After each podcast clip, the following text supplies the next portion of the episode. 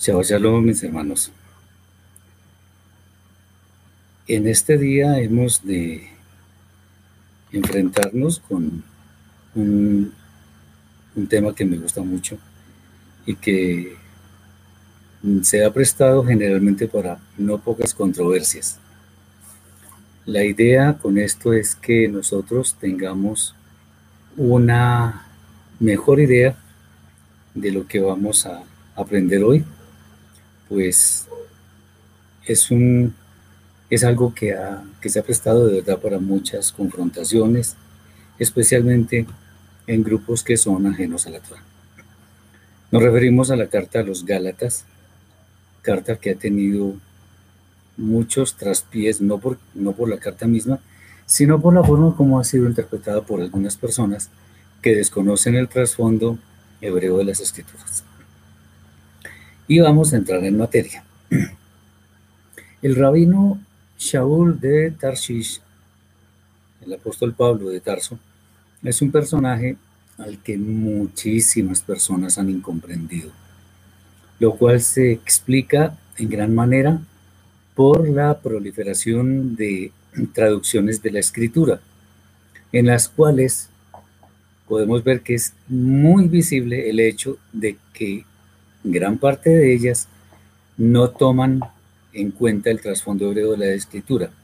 Y hago esta afirmación porque cuando uno ve las líneas allí escritas, se da cuenta de esto.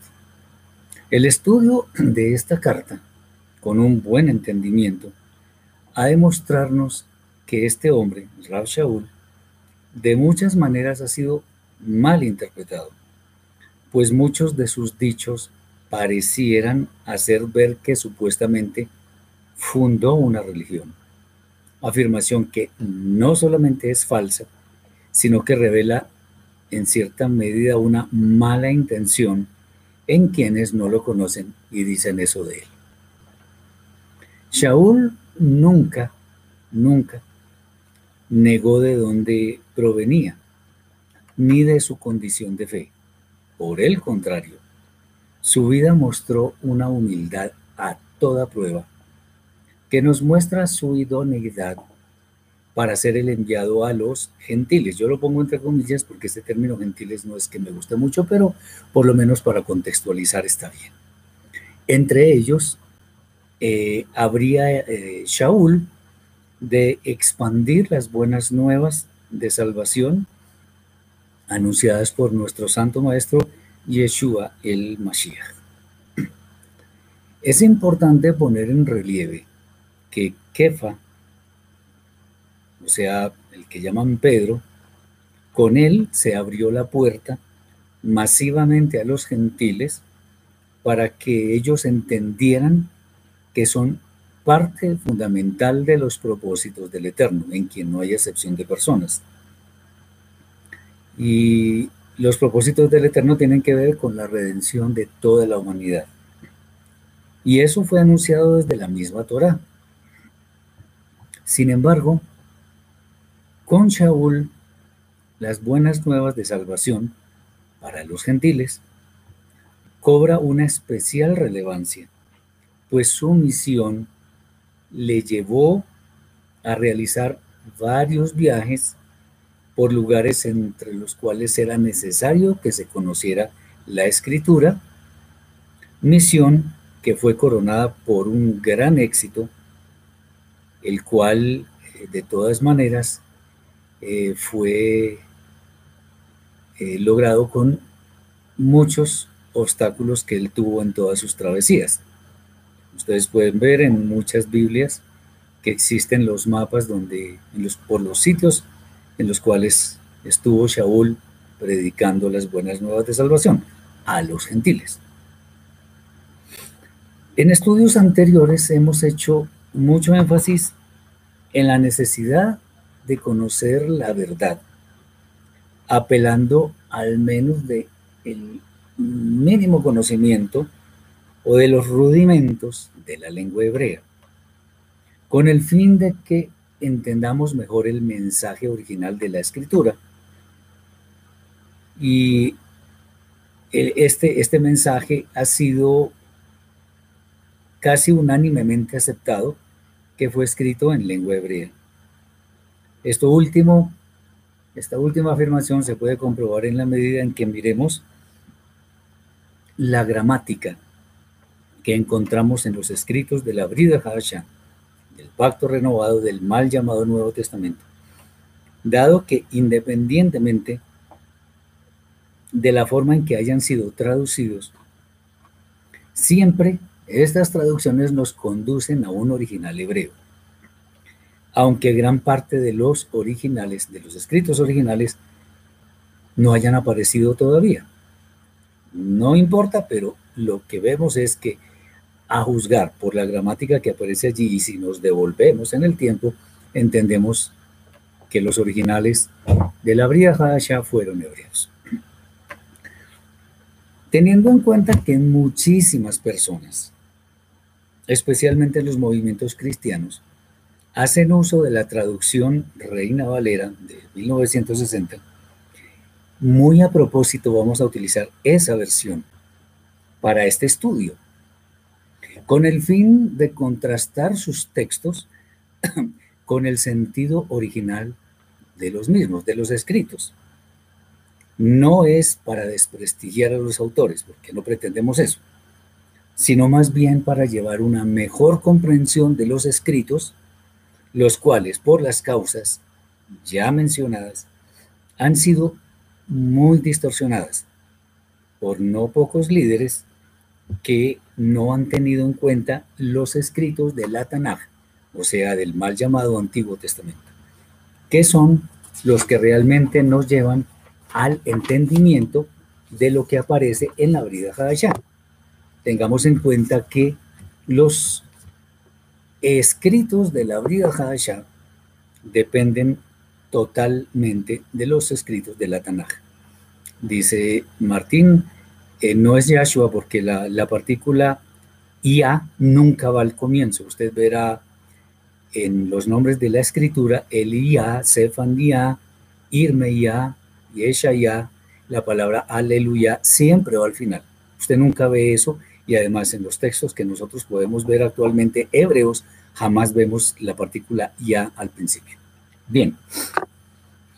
Sin embargo, a pesar de que vamos a utilizar la versión Reina Valera, vamos a, vamos a, a mencionar los nombres hebreos como eran originalmente, con el fin de familiarizarnos con ellos, dejando atrás todo aquello que lleve a una óptica griega de la escritura. Y en eso sí tenemos que ser muy claros.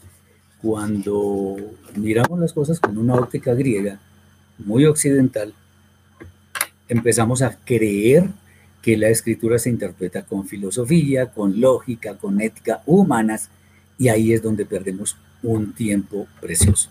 Muy bien. Para comentar algunos ejemplos de traducciones erróneas, hemos de citar el término, por ejemplo, Elohim, que incorrectamente ha sido traducido como Dios.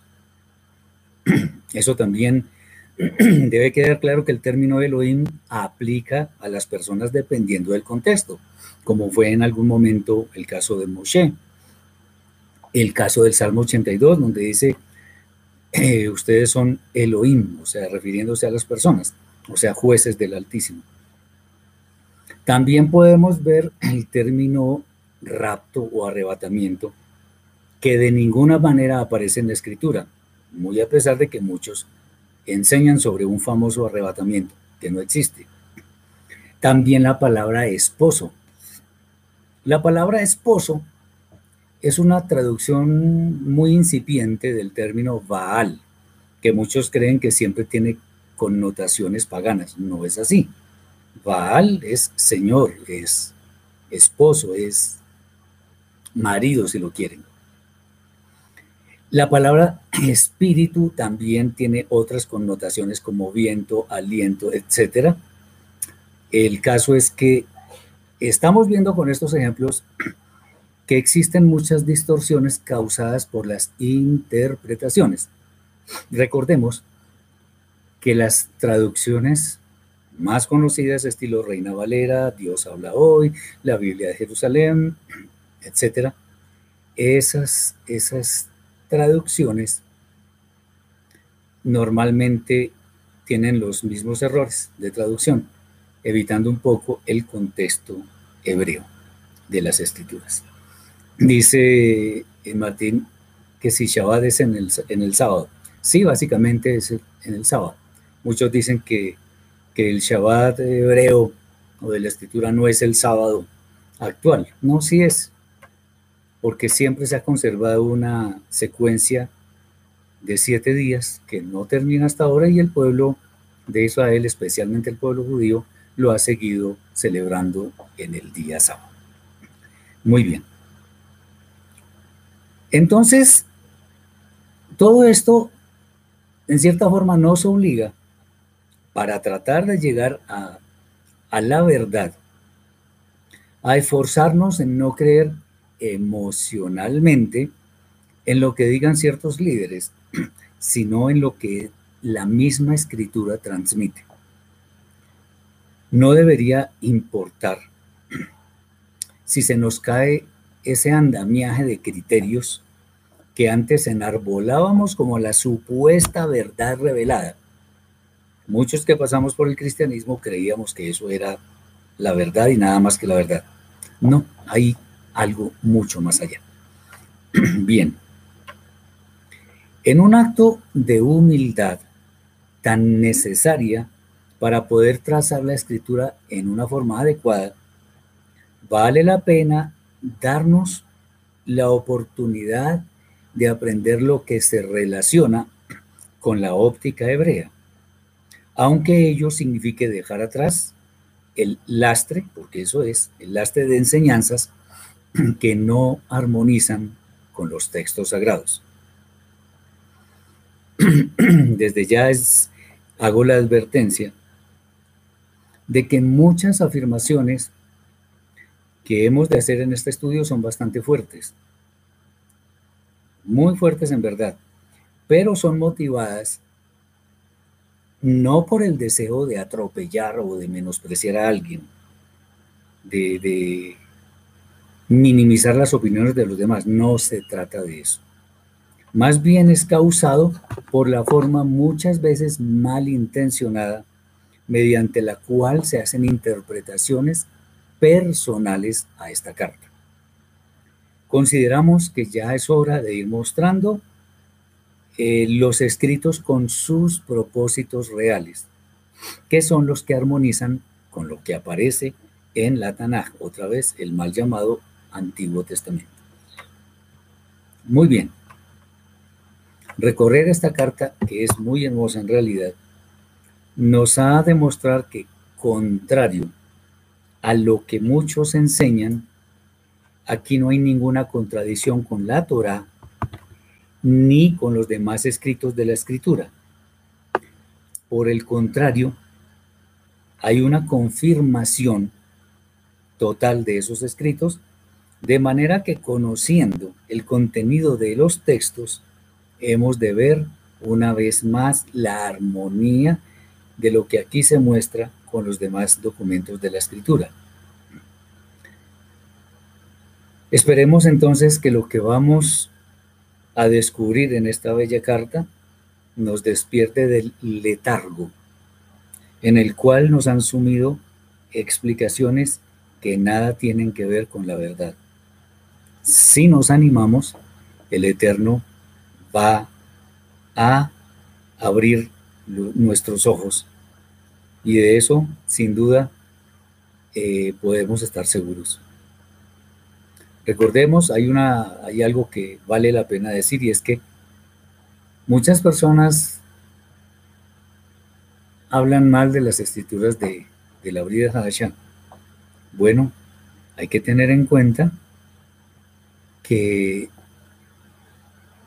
más o menos el 70% de los escritos de la Brida Hacha son, como diríamos en la actualidad, son un copy-paste, copie de la Tanaj y pegue. Son textos traídos directamente de la Tanaj. Entonces tengamos en cuenta esto porque el trasfondo de todo esto es hebreo. Vamos a ver entonces los textos de la carta. Hay que citar los textos de ella, de la carta a los Gálatas, y ya dijimos, según la Reina Valera, pero teniendo muy buen cuidado de mostrar el sentido original de los textos, de manera que comprobemos finalmente que las escrituras de la Brida Haisha no solo, no solo no contradicen lo que aparece en la Tanaj, sino que las respalda y las apoya en todo tiempo. Muy bien. Entremos en materia y vamos al capítulo 1, versículos 1 al 24. Todos los textos de esta carta extraordinaria nos van a ayudar a entender lo que Rab Shaul decía. Versículos 1 al 24. Shaul apóstol, dijimos que íbamos a conservar los nombres porque es bueno irnos familiarizando con ellos. Shaul apóstol, no de hombres ni por hombre, sino por Yeshua Amashiach y por Elohim el Padre que lo resucitó de los muertos, y todos los hermanos que están conmigo a las iglesias de Galacia. Gracia y paz sean a vosotros de Elohim el Padre y de nuestro Señor Yeshua Amashiach, el cual se dio a sí mismo por nuestros pecados para librarnos del presente siglo malo, conforme a la voluntad de nuestro Elohim y Padre, a quien sea la gloria por los siglos de los siglos. Eh, dice Martín, ¿Elohim no es igual a dioses? No. La palabra Dios no existe en la lengua hebrea. Elohim, como lo dije hace unos minutos, ha sufrido unas traducciones terriblemente defectuosas. Elohim tiene que ver con poder, con autoridad, y se le puede aplicar al Eterno o también a los hombres. Bueno, vamos a seguir. Eh, por los siglos de los siglos. Amén. Estoy maravillado de que tan pronto os hayáis alejado del que os llamó por la gracia de Mashiach para seguir un evangelio diferente. No que haya otro, sino que hay algunos que os perturban y quieren pervertir el evangelio de Mashiach. Mas si aún nosotros o un ángel del cielo os anunciare otro evangelio diferente del que os hemos anunciado, sea anatema. Como antes hemos dicho, también ahora lo repito. Si alguno os predica diferente evangelio del que habéis recibido, sea anatema. Pues busco ahora el favor de los hombres o el de Elohim o trato de agradar a los hombres? Pues si todavía agradara a los hombres, no sería siervo del Mashiach. Mas os hago saber,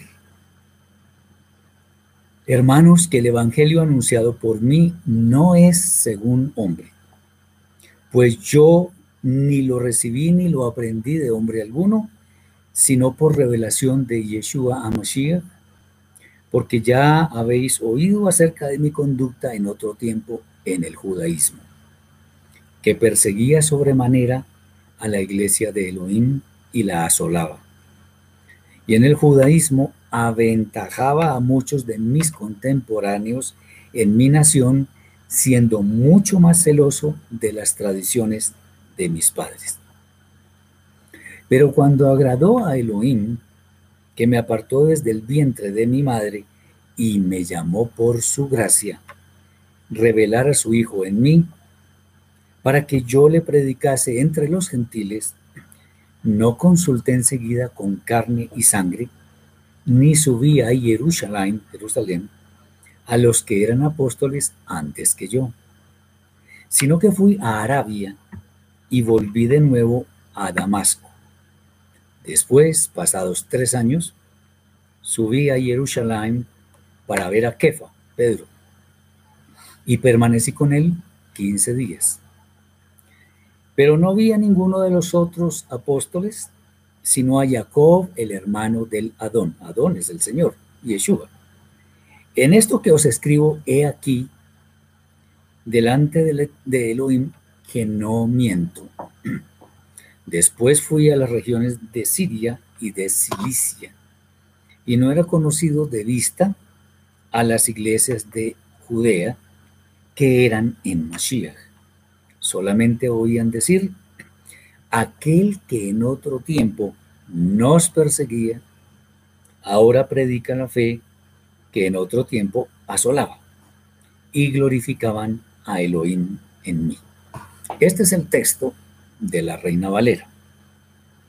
Entonces, vamos a, a examinar estos textos.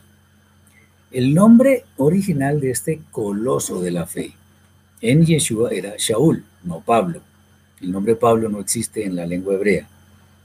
Y este es el nombre que vamos a seguir utilizando en lo sucesivo. Empecemos por decir que la palabra apóstol ha sido distorsionada en grado sumo, pues muchos, muchos es muchísimos, la utilizan para referirse a algún líder que tiene muchos seguidores. No obstante, también es bueno decir que el verdadero significado de la palabra no tiene nada que ver con esta connotación. La palabra apóstol es una traducción de la palabra hebrea shaliach. Shaliach. Esa palabra significa enviado, significa emisario. Algunos también dicen embajador, que también puede ser válido. Pero no tiene nada que ver con un líder que tiene no sé cuántos seguidores y que está en un rango de no sé qué. Olvidémonos de esa definición. Entonces, un enviado, un shaliach, un apóstol, no tiene nada que ver con el número de seguidores que tenga. Por supuesto, enviado, shaliach, tiene que ver con una condición que es establecida por una autoridad reconocida. Pero cuando hablamos de autoridad reconocida no estamos hablando de cualquier persona, estamos hablando del Eterno y de su Mashiach Yeshua. Y de ahí en adelante vienen las autoridades que el Eterno ha puesto en la tierra. Muy bien. El Rav Shaul nos dice que no fue enviado por hombres, o sea, hombres comunes, sino por el Santo Maestro Yeshua, y por el Padre Eterno, por supuesto, que fue el que resucitó a Yeshua. No debemos tomar literalmente el texto que nos dice que Yeshua, por ejemplo, pues, hay más, nos dice que Yeshua pone su vida y la vuelve a tomar. Eso está escrito en Yohanan, capítulo 17, 10, versículo 17 y 18. Porque eso sirve para que muchos afirmen que Yeshua es el eterno, lo cual es una es algo absurdo desde cualquier punto de vista. Su misión, como está escrito, estaba dirigida a llevar las buenas nuevas de redención a los gentiles. Eso lo encontramos en el libro de Geburot, o sea, Hechos, capítulo 9, versículo 15, entre otras. Muy bien. Tal cosa no debe sorprendernos, pues no es un mensaje altivo, sino más bien eh, respaldado por el relato de su encuentro de Shaul con Yeshua, el Santo Maestro, el cual cambió por completo su vida y de hecho su, llamémoslo así, teología. Dicho relato aparece varias veces en el libro ya mencionado, en el libro de Geburot, de Hechos. Ahora, Los destinatarios, pues claramente el mensaje de esta carta está dirigido a personas que habitaban en la región de Galacia y que habían conocido a Shaul en uno de sus viajes. Eso lo podemos ver, por ejemplo, en Geburot, Hechos, capítulo 18, versículo 23, y Primera de Corintios, capítulo 16, versículo 1. Es bueno comentar, de todas maneras, que aunque Shaul siempre estuvo dispuesto a compartir primeramente con sus hermanos judíos, su éxito no estuvo con ellos, sino que se vio reflejado entre los gentiles, pues para ellos fue enviado. Si el Eterno nos manda a hacer alguna, alguna tarea, es porque es en esa tarea y no en la que nosotros vamos a querer, en la que vamos a ser exitosos. Si el Eterno nos dice vaya y haga algo, es porque eso es lo que tenemos que hacer. Y eso lo entendió Rav Shaul. El cuidado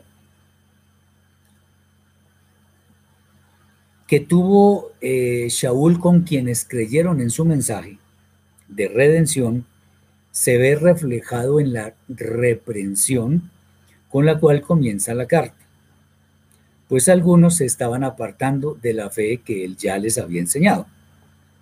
La palabra evangelio es una traducción del vocablo masorá, que entraña el mensaje de las buenas nuevas de salvación.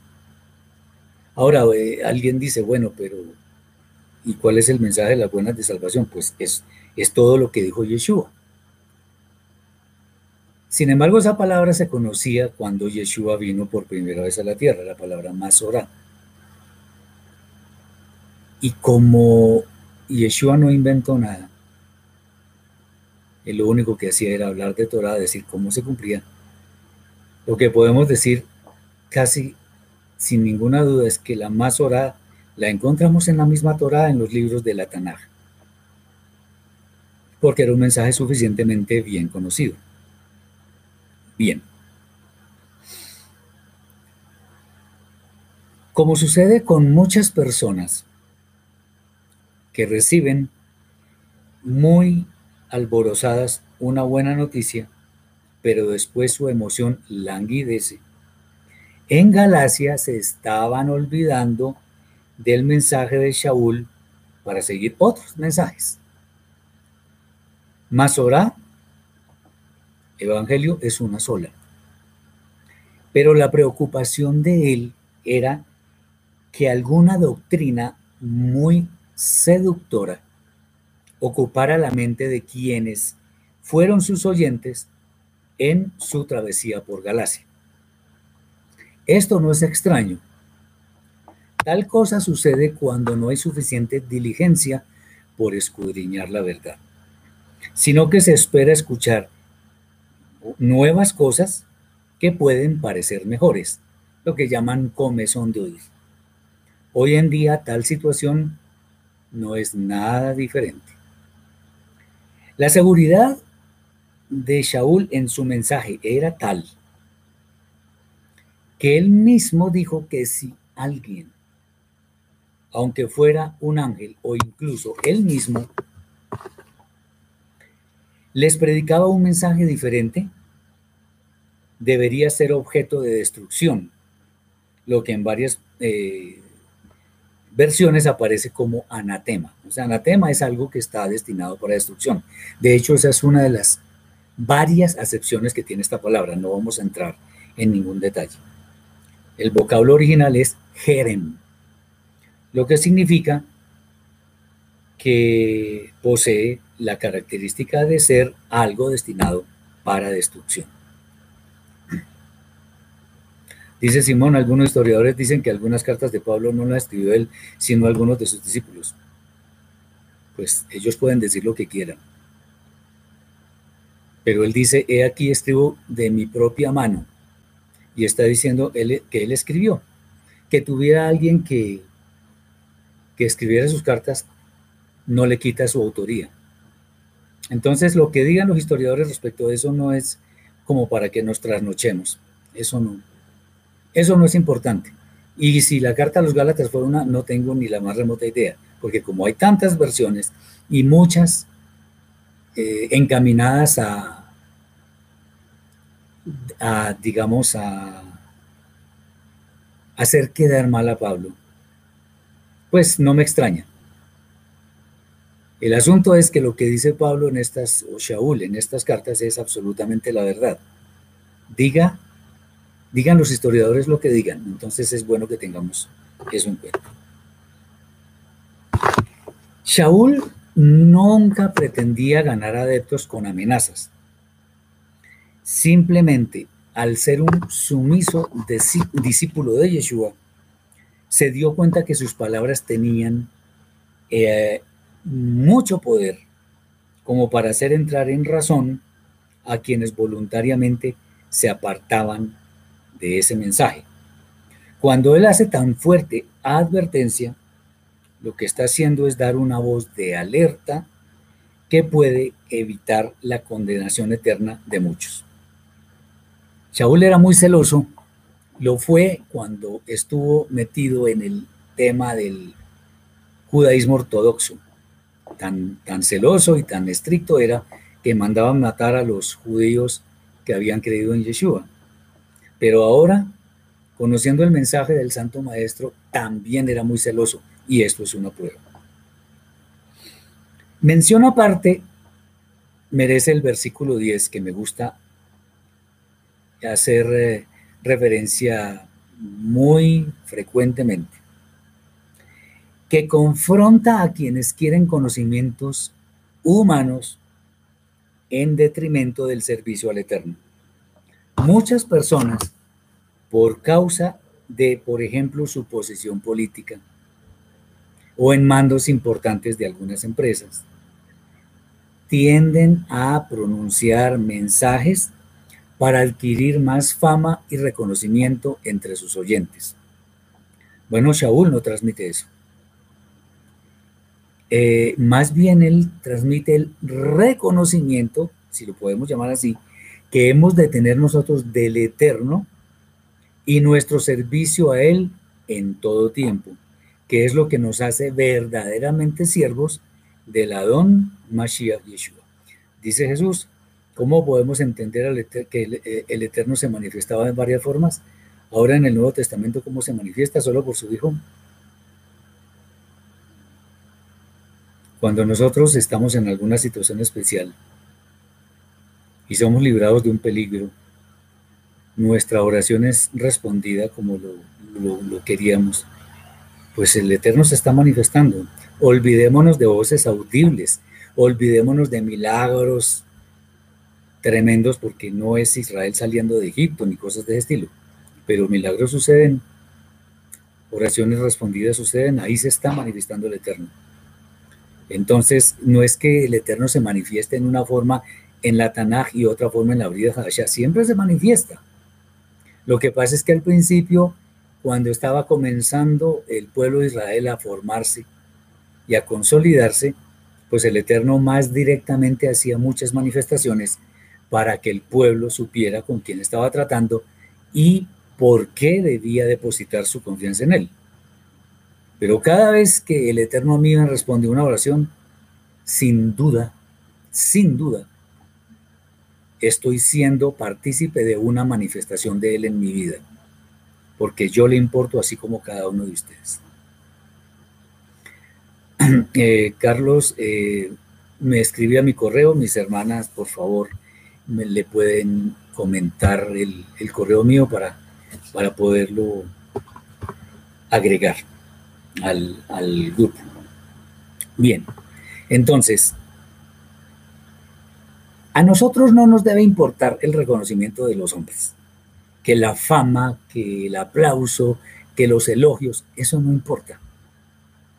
Nos, nos importa es que el Eterno nos mire con agrado, Quiero decir que nosotros hagamos en los términos de Él las cosas, no en los términos de los hombres, cuyas justicias e inteligencias son bien limitadas, por cierto. Bien. Hay muchos líderes, lamentablemente, que pretenden con sus mensajes, no pocas veces centrados en ellos mismos, asegurando que supuestamente sus mensajes provienen del Eterno. Conozco muchos ejemplos, aquí en Colombia hay muchísimos ejemplos. Tratan de convencer, si pueden, a multitudes con el fin de obtener provecho material, como es el caso del tema del diezmo, que hoy no se puede pedir. Y este tema se ha descontextualizado terriblemente, así como, por ejemplo, otro tema que manejan ellos, y es la famosa fidelidad a la iglesia, que si se sale de ahí va a estar en maldición. ¿Dónde está escrito eso? ¿Dónde dice el Eterno su, Mashiach Yeshua, sus profetas, sus Shaliachim. ¿Dónde dice que uno por salir de una iglesia entra en maldición? Me gustaría saber dónde dice eso. Otra cosa con la cual manipulan a la gente es la tal prosperidad, que para ellos es prosperidad económica. Terrible. Eso no puede ser así. Muy bien. Lo cierto es que el único camino que lleva a la vida eterna está en los textos de la escritura. Y Rav Shaul, que lo tenía muy claro, dedicó su vida a cumplir la misión que le fue encomendada entre los gentiles, comprendiendo que el Eterno los ama entrañablemente y por ello los incluyó en sus propósitos. Eso lo podemos ver en varios textos. Podemos ver, por ejemplo, en Romanos 11, 17, donde dice que hemos sido injertados entre las ramas. En Efesios 2, capítulo 11, perdón, en Efesios capítulo 2, versículos 11 y siguientes, vemos claramente que los gentiles ya pasan, los gentiles que creen, no cualquier gentil, pasan a formar parte del pueblo de Israel y los llama además el mismo Shaul con ciudadanos de los santos, o sea que tienen los mismos derechos y deberes entre, eh, en la comunidad de Israel. Hay algunas excepciones, después las miraremos. Shaul considera necesario resaltar que su mensaje no es de su propia inspiración, sino que nació de la enseñanza que recibió directamente de Yeshua, porque ahí lo dice. Yo no recibí la enseñanza de ningún hombre eh, común, quiero decir, porque Yeshua es un hombre, sino del maestro, del santo maestro. ¿Cómo fue esto? ¿Cómo, cómo aprendió él de, de Yeshua? Bueno, eso sin duda ocurrió en los años que él tuvo de aislamiento, en los cuales, por decirlo así, enderezó su conocimiento, comprendiendo lo que está escrito en la Tanaj, o sea, el mal llamado Antiguo Testamento, a la luz de lo que recibió del Santo Maestro Yeshua. Este hombre, Shaul, era muy dedicado a su fe, la cual profesaba incluso persiguiendo a quienes, siendo judíos con todo lo que ello implicaba, habían decidido seguir a Yeshua. Atención, la persecución, y es bueno decirlo, nunca fue contra los gentiles que creían en Yeshua, sino contra los que siendo judíos dejaron sus doctrinas para seguir al Santo Maestro. Muy bien.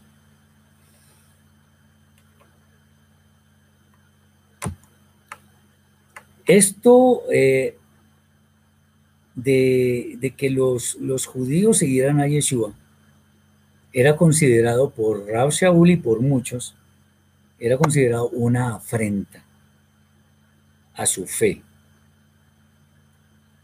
Eh, y en gran manera esto estaba basado en lo que decían sus propios rabinos.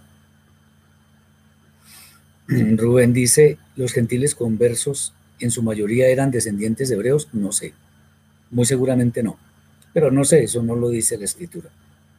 Y digamos, eh, lo digo con todo respeto, ¿no? no es importante. Para nosotros eso no es importante. Lo importante es la tendencia que tenía Shaul a darle la gloria siempre al Eterno y que sin importar, como se verá en otras cartas, sin importar que una persona fuera judía o no lo fuera, tenían la misma gracia ante el Eterno. Entonces, pues la verdad no, es posible que, que sí haya habido algunos, pero la escritura no menciona en detalle esto. Bien. Sin duda, Shaul era un, un judío muy aventajado en su conocimiento, lo cual no duda en presentar como argumento eh, acerca de su drástico cambio en la fe. Antes era un judío ortodoxo, en gran manera perseguía y mataba, mandaba matar a los que creían en Yeshua, a los judíos creyentes en Yeshua, y después se va al, lado contrario. Ah, él era judío estricto en su observancia, pero el encuentro que él tuvo personal con Yeshua echó abajo todo ese engranaje de conocimientos que tenía, no porque no le sirvieran, sino porque tenía que reenfocarlo ahora que había conocido al Santo Maestro. Y obviamente ese, ese conocimiento que tenía estaba también muy basado en doctrinas de hombres. Voy a poner un ejemplo. El Talmud es un documento muy profundo del judaísmo, pero está basado en gran medida en las opiniones de los rabinos. Los rabinos son personas muy, eh, tienen mucho conocimiento, son, tienen mucha sabiduría, sin embargo, son hombres, son falibles, se pueden equivocar. Y lo han hecho muchas veces. Con esto no quiero desprestigiar al judaísmo, no. Pero hay que decir la verdad, eso es lo que pasa.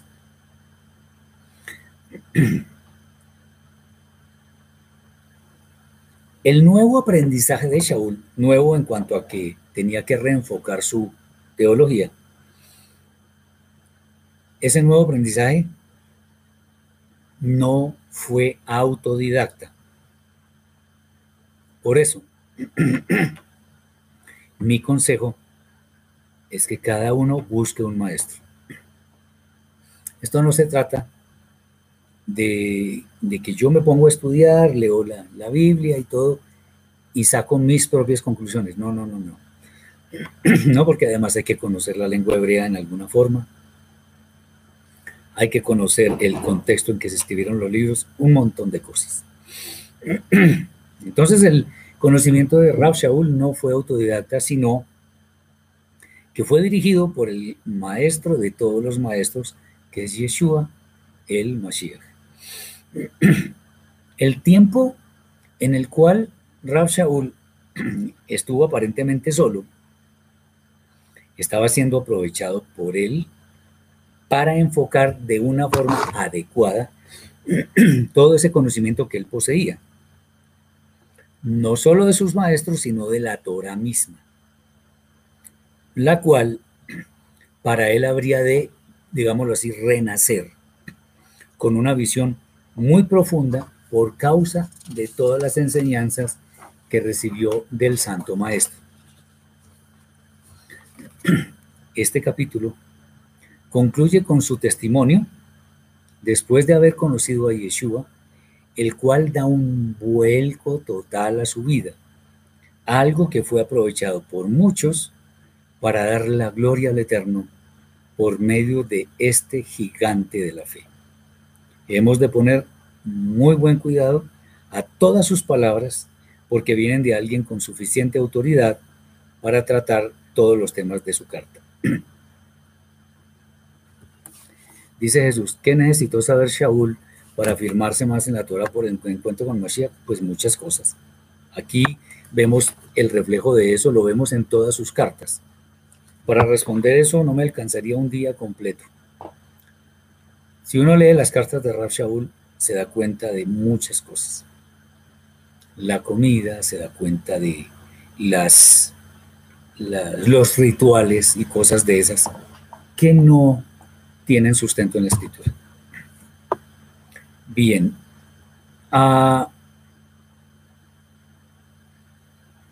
todo lo que está escrito puede tener un, análisis mucho más profundo, pero aquí por lo menos tratamos de hacer ver las cosas que son más relevantes, que han sido obstáculos que han puesto muchos líderes con sus malas interpretaciones que han llevado a la destrucción de la fe de muchas personas.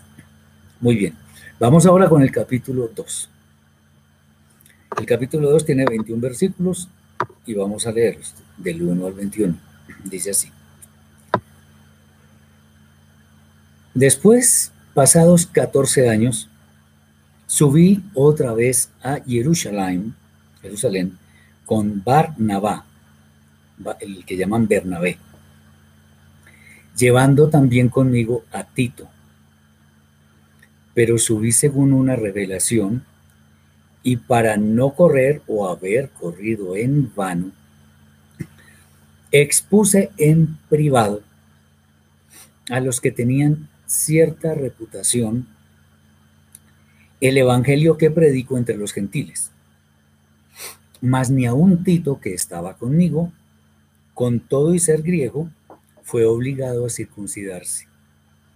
Y esto a pesar de los falsos hermanos introducidos a escondidas que entraban para expiar nuestra libertad que tenemos en Mashiach y Yeshua, para reducirnos a esclavitud, a los cuales ni por un momento accedimos a someternos, para que la verdad del Evangelio, de la Masorá, permaneciese con vosotros. Pero de los que tenían reputación de ser algo, lo que hayan sido en otro tiempo, nada me importa, Elohim no hace acepción de personas. A mí, pues, los de reputación nada nuevo me comunicaron. Antes, por el contrario, como vieron que me había sido encomendado el evangelio de la circuncisión, como a Kefa el de la circuncisión, pues el que actuó en Kefa para el apostolado de la circuncisión, actuó también en mí para los gentiles. Y reconociendo la gracia que me había sido dada, Jacob, Kefa y Johanan, o sea, el, que llaman Santiago, Pedro y Juan, que eran considerados como columnas, nos dieron a mí y a Barnabá la diestra en señal de compañerismo, para que nosotros fuésemos a los gentiles y ellos a la circuncisión. Solamente nos pidieron que nos acordásemos de los pobres. Recuerdo, estamos leyendo la versión Reina Valera. Lo cual también procuré con diligencia hacer. Pero cuando Kefa vino a Antioquía, le resistí cara a cara porque era de condenar. Pues antes de que viniesen algunos de parte de Jacob, comía con los gentiles. Pero después que vinieron, se retraía y se apartaba porque tenía miedo de los de la circuncisión. Y, y, en su simulación participaban también los otros judíos, de tal manera que aún Barnabá fue también arrastrado por la hipocresía de ellos.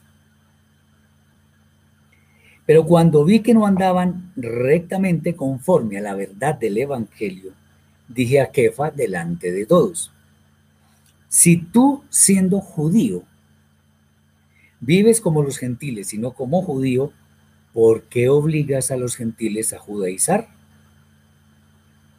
Nosotros judíos de nacimiento y no pecadores de entre los gentiles, sabiendo que el hombre no es justificado por las obras de la ley, sino por la fe de, Yeshua a Mashiach, nosotros también hemos creído en Yeshua a Mashiach para ser justificados por la fe del Mashiach y no por las obras de la ley, por cuanto por las obras de la ley nadie será justificado. Y si buscando ser justificados en Mashiach, también nosotros somos hallados pecadores, ¿Es por eso Mashiach ministro de pecado? En ninguna manera. Porque si las cosas que destruí, las mismas, vuelvo a edificar, transgresor me hago. Porque yo por la ley soy muerto para la ley a fin de vivir para Elohim. Con Mashiach estoy juntamente crucificado y ya no vivo yo, más vive Mashiach en mí. Y lo que ahora vivo en la carne, lo vivo en la fe del Hijo de Elohim, el cual me amó y se entregó a sí mismo por mí. No desecho la gracia de Elohim, pues si por la ley fuese la justicia, entonces por demás murió Mashiach. Aquí ya vienen los temas profundos de esta carta. Digo profundos porque por culpa de las pésimas interpretaciones y sobre todo enseñanzas que se basan en estas pésimas interpretaciones, y quiero ser muy reiterativo con esto, la fe de muchas personas se ha perdido. Y recordemos, la vida de una persona, así como ocurrió con Abel, va a clamar desde la tierra al Eterno por culpa de esas personas que han hecho que la fe se pierda en muchas otras personas. Lo primero que hace Shaul e-, es, al ir a, Jerusalén, a Jerusalén, es hablar con quienes tenían cierta reputación entre los creyentes de allí. Esto es lo, esto lo que refleja es que él quería asegurarse de estar en el mismo pensamiento, estar en sintonía con sus hermanos en torno a la fe de Yeshua. Jorge dice a qué se refieren las obras de la ley. No se me adelante, que vamos a explicar. Comentario que vale la pena resaltar, y aquí también quiero detenerme un poco, es que su discípulo Tito, quien le acompañaba, no fue circuncidado. La razón salta a la vista. La circuncisión es obligatoria para quienes tienen la absoluta certeza de ser descendientes de alguna de las doce tribus, pues eso es lo que está establecido en la Torah. Muchos enseñan todo varón que abrace la fe de Yeshua debe ser circuncidado porque pasa a formar parte del pueblo de Israel. Bueno, la mala noticia para quien dice eso es que tal cosa contradice lo que escribe Shaul. Pues a los gentiles de ninguna manera, de ninguna manera, se les obliga a circuncidarse, una vez que hayan creído en Yeshua como el Mashiach prometido en las Escrituras. Hay muchos que enseñan que todo varón que llegue a la fe de Yeshua como, como se hace parte del pueblo de Israel, se tiene que circuncidar. Fíjense lo siguiente, aquí hay una prueba que refuerza esta afirmación que estamos haciendo, porque es lo mismo que dice Shaul en la carta a los romanos, capítulo 7, versículo 18. Fue llamado alguno siendo circunciso, quédese circunciso. Fue llamado alguno siendo incircunciso, no se circuncide, no se circuncide. El que enseña otra cosa entonces está echando abajo la vida Hadashah y, como decimos aquí popularmente, apague y vámonos. Una idea similar está en Efesios 2, 11 y siguientes. Tengamos mucho cuidado con esos famosos judaizantes que están enseñando cosas torcidas estamos viendo es el testimonio de la escritura, no lo que se nos ocurre a nosotros. La escritura es la que tiene la autoridad más grande sobre nuestras vidas. Shaul menciona algunos falsos hermanos. Bueno, el contexto que nos lleva a identificar a estos eh, no es a los judíos rabínicos, como alguno pudiera creer porque claramente ellos no estaban en la fe de Yeshua, ellos no creían en él, lo despreciaban incluso. Y por eso eh, a ellos no va esta carta. El, interés de esta carta no son los judíos rabínicos, sino los que se hacen llamar, es un nombre que no es que me guste mucho, judíos mesiánicos. Hago un paréntesis. Todo el judaísmo es mesiánico, porque aunque muchos no crean en Yeshua como Mashiach, como Mesías, igual todo el pueblo judío, todo, sin excepción, cree en un, en un Mesías. Lo que pasa es que muchos de ellos creen que todavía no ha venido, pero creen en un Mesías. O sea, todo el judaísmo es mesiánico. Muy bien. Entonces, estos judíos mesiánicos en ese entonces eh, tenían, ellos tenían sus propias doctrinas con una muy buena carga de legalismo. Ese es el tema central de la carta, como ya lo vamos a ver. Muy bien, estos, los falsos hermanos, se involucraban calladamente entre las comunidades de Galacia, con el fin de llevar a los creyentes en Yeshua a un innecesario legalismo, que incluía normas de hombres que hacen muy pesado el cumplimiento de la Torah. Por supuesto, Shaul de ninguna forma iba a permitir que esta corriente impurificara su mensaje, lo cual nos aplica hoy en día, lamentablemente, nos aplica y mucho. Muy bien, que Shaul afirme que los que tenían algún liderazgo entre los gentiles, que habían creído en Yeshua, nada nuevo le habían enseñado, implica que su aprendizaje con el Santo Maestro fue suficiente como para que Shaul pudiera cumplir su misión en forma satisfactoria. Su comunicación con los demás líderes demostró que ellos entendieron que él estaba adecuadamente preparado para llevar las buenas nuevas de salvación, el famoso evangelio, la Masora, lo llevarán a los gentiles, reconociendo que él, o sea, Shaul, también estaba investido de autoridad por el Santo Maestro. Por esta razón le dieron su respaldo junto con Barnabá para ir a esparcir la Masora del Evangelio entre quienes habrían de creer en Yeshua como Mashiach. Muy bien.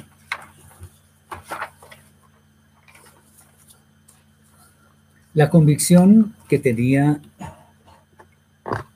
Shaul acerca de su nuevo rol se magnifica con el encuentro que tuvo con Kefa, pues consideró que mostró una actitud inadecuada. O sea, cuando estaba con los gentiles, comía con ellos.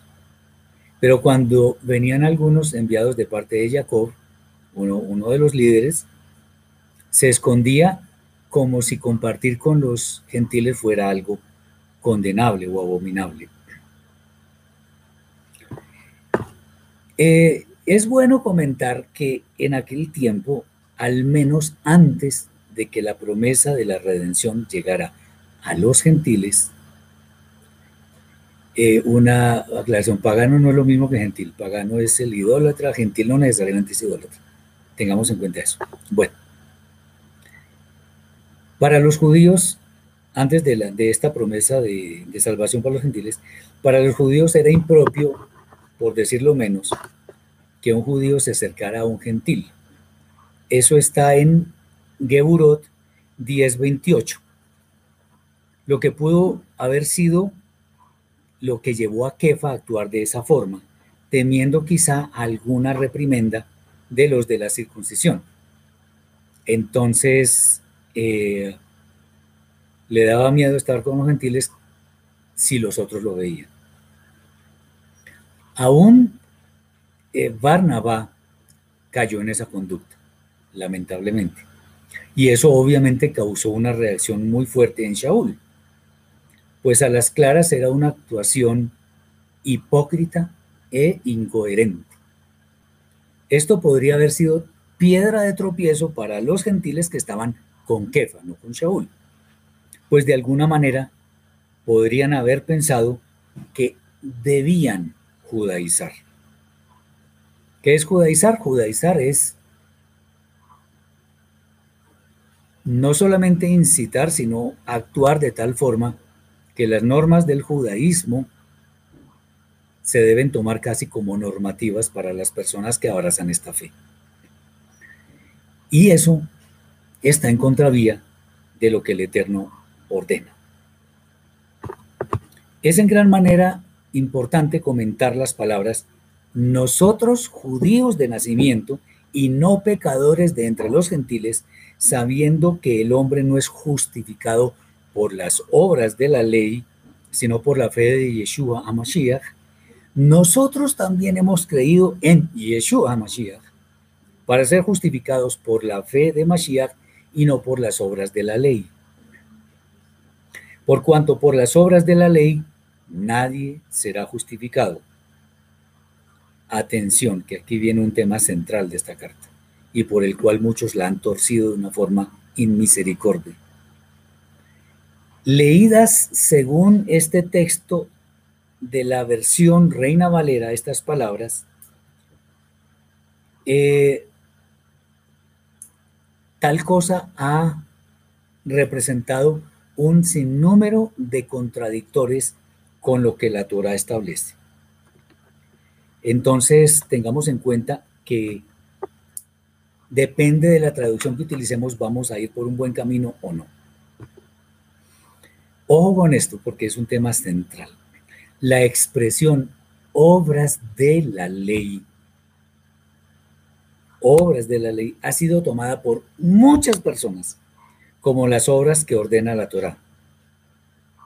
Grave cosa, porque en primer lugar, Torah significa instrucción y no ley. La Torah es el conjunto de instrucciones que el Eterno dictaminó, estableció para que nos fue, para que nos vaya bien, como está escrito en Yehoshua, Josué capítulo 1, versículo 8, donde dice, nunca se apartará de tu boca este, camino, este libro de la Torah, sino que de día y de noche meditarás en él para que guardes y hagas lo que en él está escrito, porque entonces harás prosperar tu camino y todo te saldrá bien. La Torah es para que nos vaya bien.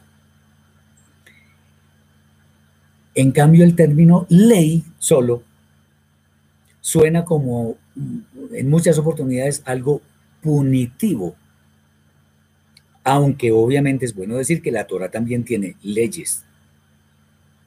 Pero la Torah no es punitiva, o sea, ese no es el verdadero sentido de las palabras del Eterno. De acuerdo con el sentido de la carta y de todas las enseñanzas de Rav Shaul, esta expresión también aparece, es bueno decirlo, en la carta a los romanos, obras de la ley. Las obras de la ley, atención a lo que voy a decir, las obras de la ley son las obras que resultan de una interpretación equivocada. Yo debería, debería decir en realidad, más que equivocada, de una, una, una interpretación pervertida de la Torah llamada por algunos, algunos le dicen a la Torah la ley divina, está bien, y que en general exigen hacerse judío para tener acceso a la salvación. Nada más malintencionado. Malintencionado. Eso no es lo que dice el Eterno. Esta interpretación equivocada de la Torah es el conjunto de normas que podemos llamar legalismo y que lamentablemente se ven reflejadas en lo que en el judaísmo se llama alajá, las normas de comportamiento que muchas veces eh, son para ellos la interpretación de las misbot de la Torah. Entonces, el legalismo es la tendencia a normalizar normas de hombre, reglas de hombre, como si fueran la Torah declarándolas como obligatorias en muchos casos para alcanzar la salvación o al menos para sentir que son la forma correcta de hacer las cosas. Lamentablemente, y hay que decirlo, muchas normas de esa alajá, porque son normativas, caen en legalismo. Eh, El legalismo se fija más en la forma que en el fondo y hace mucho daño, muchísimo, especialmente a quienes no tienen un conocimiento adecuado para poder discernir las verdades que aparecen escritas en la Torah. Esto tiene que ver con, por ejemplo, con normas de vestuario. Entonces, en la iglesia tal o en la sinagoga tal, las mujeres no pueden ir sino de falda. En algunas eh, congregaciones, entonces, que los hombres tienen que ir con estricta corbata. En otras que tienen que ponerse la kipá. En otras, haga esto, no haga aquello, deje de hacer esto, deje de hacer aquello. Eso cansa, complica la Torah. La Torah dice que es sencilla, que está en nuestra boca y en nuestro corazón para que la cumplamos. Sin embargo, hay otros que quieren ponerla ahí sí en el cielo o en el fondo del mar. Así no es. Entonces, no solamente con el vestuario, con la comida. Entonces, en el judaísmo está prohibido comer carne roja con productos lácteos, porque según ellos, el versículo que dice, no comerás, no cocerás, no cocinarás el cabrito en la leche de su madre, significa que no puedo comer carne con productos lácteos. Ahí no dice eso. A mí me da mucha pena con los que crean eso, pero ahí no dice eso. Entonces llegan al punto de prohibir incluso comer pollo con productos lácteos. Entonces yo pregunto, ¿qué leche le puedo sacar yo a un pollo? ¿Me entienden lo que quiero decir? Debemos recordar que Yeshua dijo, casi como una declaración, que su yugo es fácil y su carga es ligera, lo cual es eco de lo que la Torah misma declara, en el sentido de que ella misma está cerca para poder cumplirla. Así de fácil. No significa que la Torah sea trivial, sino que es fácil de cumplir. Por eso el Eterno la estableció.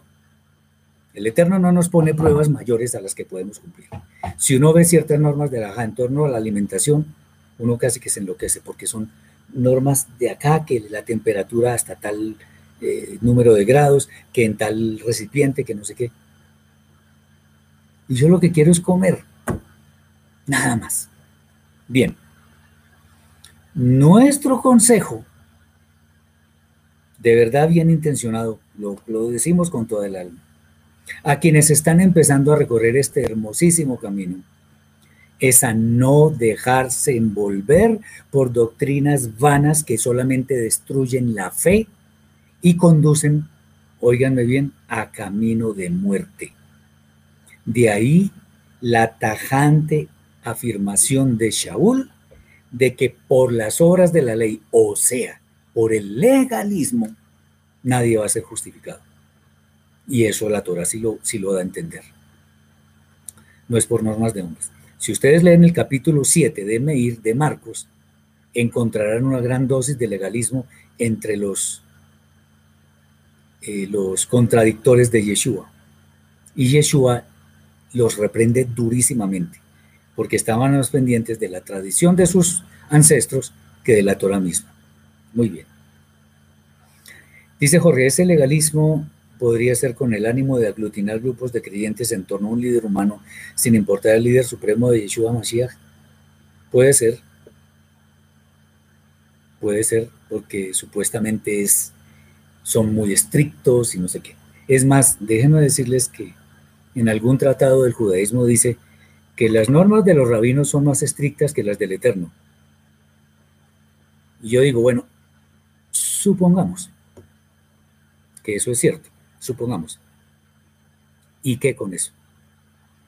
¿Significa que son mejores que las del Eterno? ¿Significa que entonces que debemos fijarnos en las normas de hombres y no del Eterno? No, porque en el versículo 10 del primer capítulo de la carta a los Gálatas que estamos estudiando dice claramente que busco el favor de los hombres o del Eterno. Porque si busco el favor de los hombres no soy siervo del Mesías. Entonces, si me gusta mucho el judaísmo o no sé qué religión, bueno, pues ok, cada uno es libre de hacer lo que quiera. Pero por eso el Eterno le va a tomar cuentas. No lo dude. Muy bien. Una idea que a continuación nos es mostrada es que Yeshua de ninguna manera ha venido a abolir la Torah. que su enseñanza sea sencilla no significa que viola la Torah.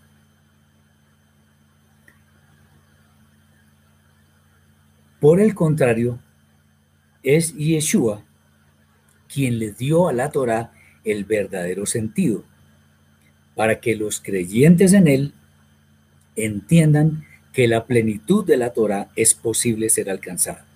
Recordemos lo que está escrito por allá en Yahu, Mateo 5, 17. No vine para abrogar la Torah y los profetas, no vine para abrogar, sino para cumplir. O sea, no vine para, para abolir la Torah, sino más bien para mostrarles cómo se interpreta correctamente. Ese es el sentido de ese texto. Y eso es lo que tratamos de hacer acá. Morir a la Torah, que es otra expresión que está acá, por medio de ella misma, porque es que hay que, hay que tener en cuenta que el término ley a veces aplica y a veces no aplica a la Torah, dependiendo del contexto. Bueno, aquí lo podemos ver. Entonces, morir a la Torah por medio de ella significa que nuestra mala inclinación, nuestro yetzer es clavado en nuestra, mala inclinación es clavada en el madero, de manera que ahora podemos servir con todo nuestro ser al Eterno. Ahora es la Ruach HaKodesh, no el Espíritu Santo, eso no existe, sino el Espíritu de santidad. Es el que gobierna en nuestro ser, de manera que estamos enfocados en la obediencia a lo que el Eterno ha establecido. Esto es lo que nos hace comprender que el Mashiach vive en nosotros.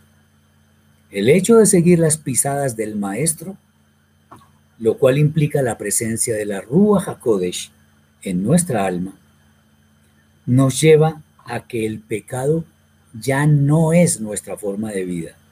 Podemos pecar, es claro, por error, por omisión, por lo que queramos, pero ya no es nuestra forma de vida pues nos identificamos por completo con aquel que dio su vida por nosotros. Por ello es la afirmación final de este capítulo. O sea, que si por la ley, entendida como las obras de la ley, otra vez el contexto, por la ley, que significa lo mismo que obras de la ley en este, en este texto, si por la ley fuese la justicia, entonces la muerte del Mashiach habría sido en vano.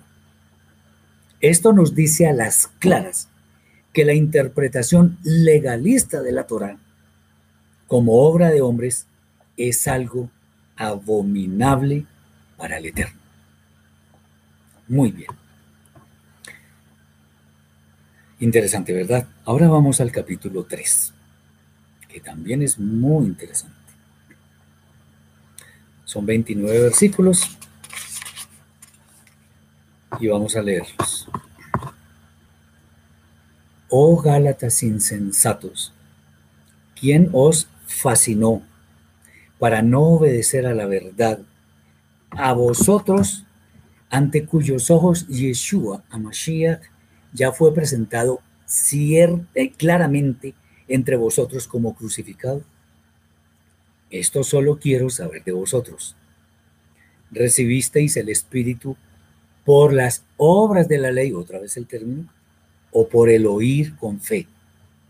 ¿Tan necios sois? Habiendo comenzado por el Espíritu, ¿ahora vais a acabar por la carne? ¿Tantas cosas habéis padecido en vano? Si es que realmente fue en vano. Aquel pues que os suministra el Espíritu y hace maravillas entre vosotros, lo hace por las obras de la ley, otra vez, o por el oír con fe. Así Abraham creyó a Elohim y le fue contado por justicia.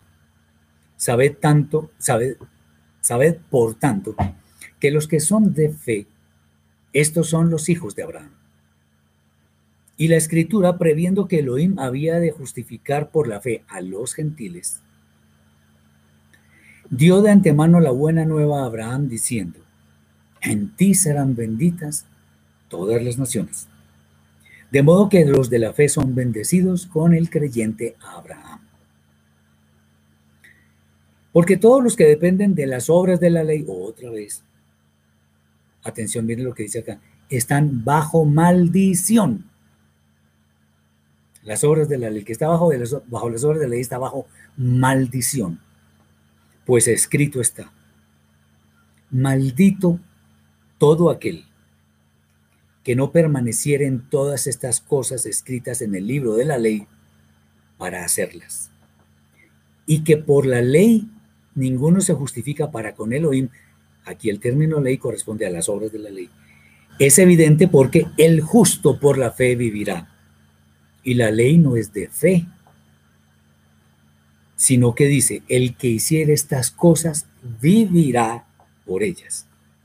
Mashiach nos redimió de la maldición de la ley, hecho por nosotros maldición, porque está escrito, maldito todo el que es colgado en un madero. Para que en Mashiach y Yeshua la bendición de Abraham alcanzase a los gentiles, a fin de que por la fe recibiésemos la promesa del Espíritu. Hermanos, hablo en términos humanos.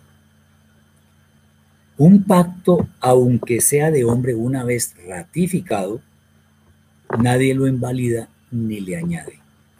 Ahora bien, a Abraham fueron hechas las promesas y a su simiente. No dice y a las simientes, como si hablase de muchos, sino como de uno. Y a tu simiente, la cual es Mashiach. La ley que vino 430 años después no lo abroga para invalidar la promesa. Porque si la herencia es por la ley, las obras de la ley, ya no es por la promesa. Pero Elohim la concedió a Abraham mediante la promesa. Entonces, ¿para qué sirve la ley? Aquí en este caso la Torah, fue añadida a causa de las transgresiones, hasta que viniese la simiente de quien fue hecha la promesa, y fue ordenada por medio de ángeles en mano de un mediador. Y el mediador no lo es de uno solo, pero Elohim es uno. Luego la ley es contraria a las promesas de Elohim en ninguna manera. Porque si la ley dada pudiera vivificar, la justicia verdaderamente fuera por la ley. Mas la escritura lo encerró todo bajo pecado, para que la promesa que es por fe en Yeshua Mashiach fuese dada a los creyentes. Pero antes que viniese la fe, estábamos confinados bajo la ley y encerrados en aquella fe que iba a ser revelada. De manera que la ley ha sido nuestro ayo para llevarnos a Mashiach, a fin de que fuésemos justificados por la fe. Pero venida la fe, ya no estamos bajo ayo, pues todos sois hijos de Elohim por la fe en el Mashiach y Yeshua. Porque todos los que habéis sido bautizados en Mashiach, de Mashiach estáis revestidos. Ya no hay judío ni griego, no hay esclavo ni libre, no hay varón ni mujer, porque todos vosotros sois uno en Mashiach Yeshua. Y si vosotros sois de Mashiach, ciertamente el linaje de Abraham sois y herederos según la promesa. Un capítulo muy rico también en cosas interesantes.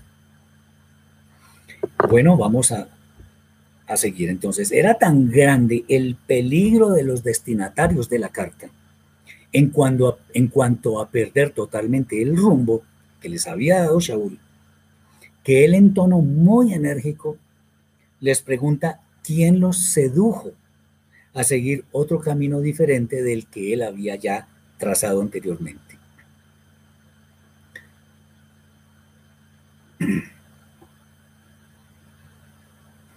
Dice Jesús, bueno, Norberto hace una aclaración interesante. Jesús dice, o sea que la promesa de Abraham se cumplió en Mashiach. Sí, en plenitud, quiero decir. Bien, dado que ya existían quienes estaban más interesados en adquirir seguidores con algo diferente de lo que enseñaba Rab Shaul, la preocupación de él era mucho más que justificada. Sin duda había falsos maestros, como hoy en día, que estaban llevando al error a muchos de ellos, como hoy en día. Tales falsos maestros siempre aparecen como ovejas, pero son como lobos feroces. Una vez más, Shaul menciona el término obras de la ley en forma de confrontación en cuanto a que él quiere saber si sus discípulos recibieron la Rúa Hakodesh por causa del legalismo, wow, o por causa de la masora del Evangelio, de las buenas nuevas de salvación, que es producto de la fe verdadera. Su reprensión es muy directa, pues considera que la necedad de ellos es tan grande que a pesar de haber recibido el mensaje de Shaul, que es espiritual el mensaje, ahora van a caer tan bajo que se van a convertir en personas puramente carnales. Todo esto es cosa vana para Shaul, pues él tenía la más grande certeza de que su mensaje era puro, pues la reprensión repite una y otra vez la pregunta de que si el legalismo fue el que les concedió la rúa, el espíritu de santidad. Esto, de todas maneras, es más en tono de ironía, con el fin de que reaccionen, los estaba sacudiendo, pues es sumamente grave desviarse en pos de normas de hombre, de, hombres eh, relacionadas con la escritura. Tengamos en cuenta que ir en pos de mandamientos de hombres es supremamente peligroso y tendremos que dar cuenta de ello. No haga esto, haga aquello, deje de hacer tal cosa, en fin. Para nosotros esto es muy instructivo, pues existe un número significativo de normas humanas que supuestamente la Torah establece, como por ejemplo no te pongas esta ropa, no comas esto, no digas lo otro, no hagas aquello, en fin. Todas esas cosas. Cuando no se, no se proclaman a la luz de los escritos sagrados del Eterno, son solamente vana palabrería por parte de quienes creen que poseen la verdad. Y en esto soy muy enfático. Esto es un error mayúsculo que debe ser evitado buscando un maestro que nos guíe en el camino correcto. Eso es humilde, buscar un maestro. Quiero aprender, quiero que me enseñen porque definitivamente yo no sé nada. Eso es humilde. Eso es alguien que verdaderamente se va a convertir en un buen discípulo. Eso es diferente de ir a, llenar un estadio de fútbol con gente y pedir plata a montones y no hacer nada. El que lo entendió, lo entendió. Para puntualizar el tema, Shaul trae a colación el ejemplo que aparece en Bereshit, capítulo 15, versículo 6, Génesis, que dice que Abraham creyó al Eterno y le fue contado por justicia. ¿Por qué? Porque no es una fe basada en normas de hombres, sino una fe auténtica en el Eterno auténtica. Esa fe es la que Shaul pone de ejemplo a los destinatarios de la carta, ya que la promesa del Eterno fue exactamente que todas las familias de la tierra sabrían de ser benditas. Algunos traducen como injertadas, vocablo que además puede ser equivalente en este contexto. Benditas en la simiente de Abraham, lo cual obviamente, obviamente incluye a los gentiles quienes son llamados a observar la misma fe que tuvo Abraham al ser bendecidos en él.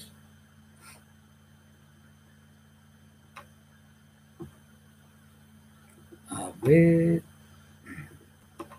si hago este comentario porque sí es interesante. Hoy todavía creen que la ruda se recibe usando vestimentas y aditamentos materiales que solo sirven para vanidad carnal, que para crecimiento espiritual. Muy bien dicho. Estoy totalmente de acuerdo. Bien. Ahora Shaul enfatiza el hecho de que quien depende de las obras de la ley, otra vez el famoso legalismo, que resulta de una interpretación pervertida de la escritura, de la Torah más exactamente, está bajo maldición. Tengamos eso en cuenta, el que está bajo legalismo, que cree que eso es bueno para alcanzar la vida eterna, está es bajo maldición. Pues la Torah hace evidentemente una mal, eh, hace evidente, perdón, evidente una maldición para quien no se someta a ella. Maldiciones hay muchas. Maldito el que no haga tal cosa, maldito tal otra, inclusive en un monte. Y eso es lo que le ocurre a quienes están sometidos a normas de hombres. Y soy muy incisivo con esto, normas de hombres. Él refuerza, Shaul refuerza este concepto diciendo, y que por la ley ninguno se justifica para con Elohim es evidente, porque el justo por la fe vivirá. Y la ley no es de fe, sino que dice, el que hiciere estas cosas vivirá por ellas. El término la ley en este texto, hay que ser muy cuidadosos, es una forma resumida de obras de la ley, porque está diciendo, por la ley ninguno se justifica para con Elohim. ¿Cómo no se justifica alguien para con Elohim? Por las obras de la ley, o sea, por el legalismo. Eh, Carlos dice, en cuanto a la comida, la prohibición de ciertos animales, eso es por nuestro propio bien, lo cual tenemos libertad de hacerlo sabiendo las consecuencias. Sí es por nuestro propio bien. Por ejemplo, comer carne de cerdo es malísimo, porque es una carne tóxica que va envenenando poco a poco nuestro cuerpo. Y la medicina ha descubierto muchas cosas terribles en esa carne. Por ejemplo, ni hablo de los mariscos y otras cosas que son, en fin, bueno. Entonces, hemos explicado suficientemente esto de las obras de la ley, que aquí se llama la ley. Y esto entendemos que no es el camino de justificación ante el Eterno.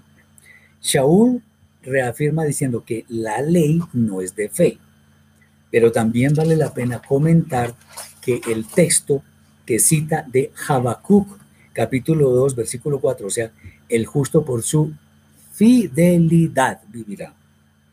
Ahí no se refiere a fe, sino fidelidad. ¿Y qué es fidelidad? Es la fe que obedece, la fe con obras. Muy bien.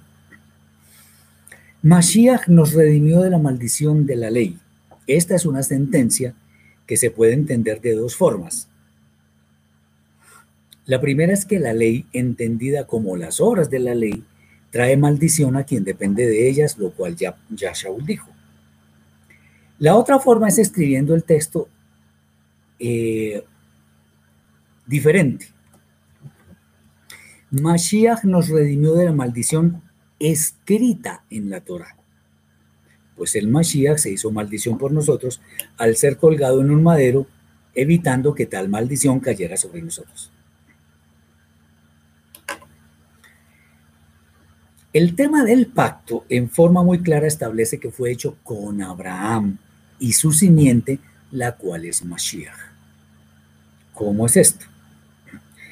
Cuando el Eterno iba a celebrar su pacto con Abraham, eso está en el libro de Breshit, Génesis capítulo 15, dice Jorge Alfonso, Habacuc 2.4. Cuando iba a celebrar el, el pacto con Abraham, lo hizo caer en un sueño muy profundo. Y en el lugar por el que habría de pasar Abraham, no pasó Abraham, sino una antorcha, la cual era la representación de la simiente de Abraham, que habría de comprometerse a cumplir el pacto. Abraham, como no pasó por en medio de los animales partidos, técnicamente no quedó obligado a cumplir el pacto, porque esa era la idea. Quienes iban a hacer un pacto partían animales, hacían como un camino y desde los dos extremos las dos personas caminaban hacia el centro, en ese pacto de sangre y hacían una declaración solemne que decía, el que no cumpla el pacto, que sufra la muerte, que sufra la misma suerte de esos animales, o sea, la muerte. Muy bien.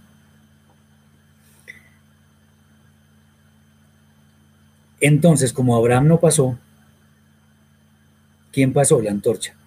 Y es esa antorcha evidentemente representa al Mashiach prometido como la simiente de Abraham. El Eterno no cambia, razón por la cual los pactos hechos por Él no se contradicen y menos alguno abroga otro de los pactos que es anterior a él.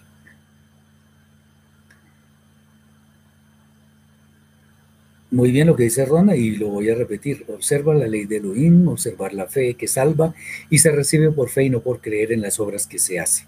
La observancia de la ley es obedecer por fe a Elohim a través del Mashiach. Solo una cosa, la fe se demuestra con obras. Bien. Entonces, los pactos, un pacto no abroga otro. La Torah, en este caso la ley, no contradice los pactos del Eterno más bien muestra en forma evidente nuestra condición de pecadores.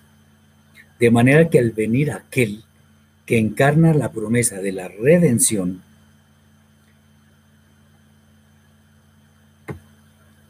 nuestra fe obediente pudiera ser mostrada con el propósito de lograr nuestra salvación. La idea de la ley es la de un tutor, eso que llaman ahí ayo, un tutor que guía a quien está bajo su cuidado, de manera que le indique las normas que debe cumplir hasta que vea la esperanza de la redención en el Mashiach, por medio de quien recibimos la Rúa HaKodesh, el Espíritu de Santidad, que nos capacita para andar no según la letra, sino según la fe obediente que indica quiénes son los que han de alcanzar las moradas eternas. Esta fe, y es la buena noticia, está al alcance de todas las personas, sin excepción. Al alcance, no que todas la alcancen, pero está al alcance de todos. Quienes voluntariamente deben decidir aferrarse a ella, sin importar su procedencia religiosa u otras consideraciones humanas que no son las que sirven para lograr el objetivo final de la eternidad. El texto final del capítulo es muy contundente. Quienes son discípulos del Mashiach, con absoluta certeza, son descendientes de Abraham, en el sentido de que al seguir sus pisadas, se convierten en parte del pueblo de Israel, que es el que hereda las promesas. Esto es reafirmado por Rab Shaul en la carta a los Efesios, en la cual dice que los que antes eran incircuncisión en la carne, ahora son conciudadanos de quienes pertenecen al pueblo escogido, pues también las promesas de antaño son para ellos, sin excepción, lo cual fue hecho posible por el Mashiach y Yeshua. Dice Ivana, eh, perdón, Yeshua eh, no era la antorcha, solo estaba representado exactamente estaba representado porque Yeshua vino del vientre de Miriam y, de la simiente de Joseph y Miriam. Eso era una representación de él, muy bien dicho. Muy bien, esperamos entonces que esto haya sido de gran bendición para sus vidas.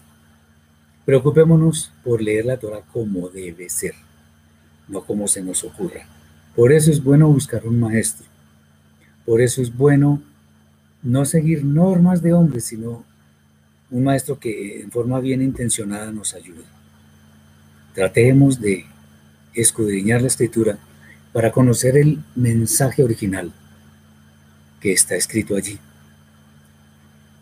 Como siempre, en este aislamiento y en todo esto que estamos pasando, no olvidemos hacer el bien, orar unos por otros y acordarnos que nada somos ante el Eterno que ha sido magnánimo en concedernos tantas bendiciones sin que nosotros merezcamos alguna de ellas.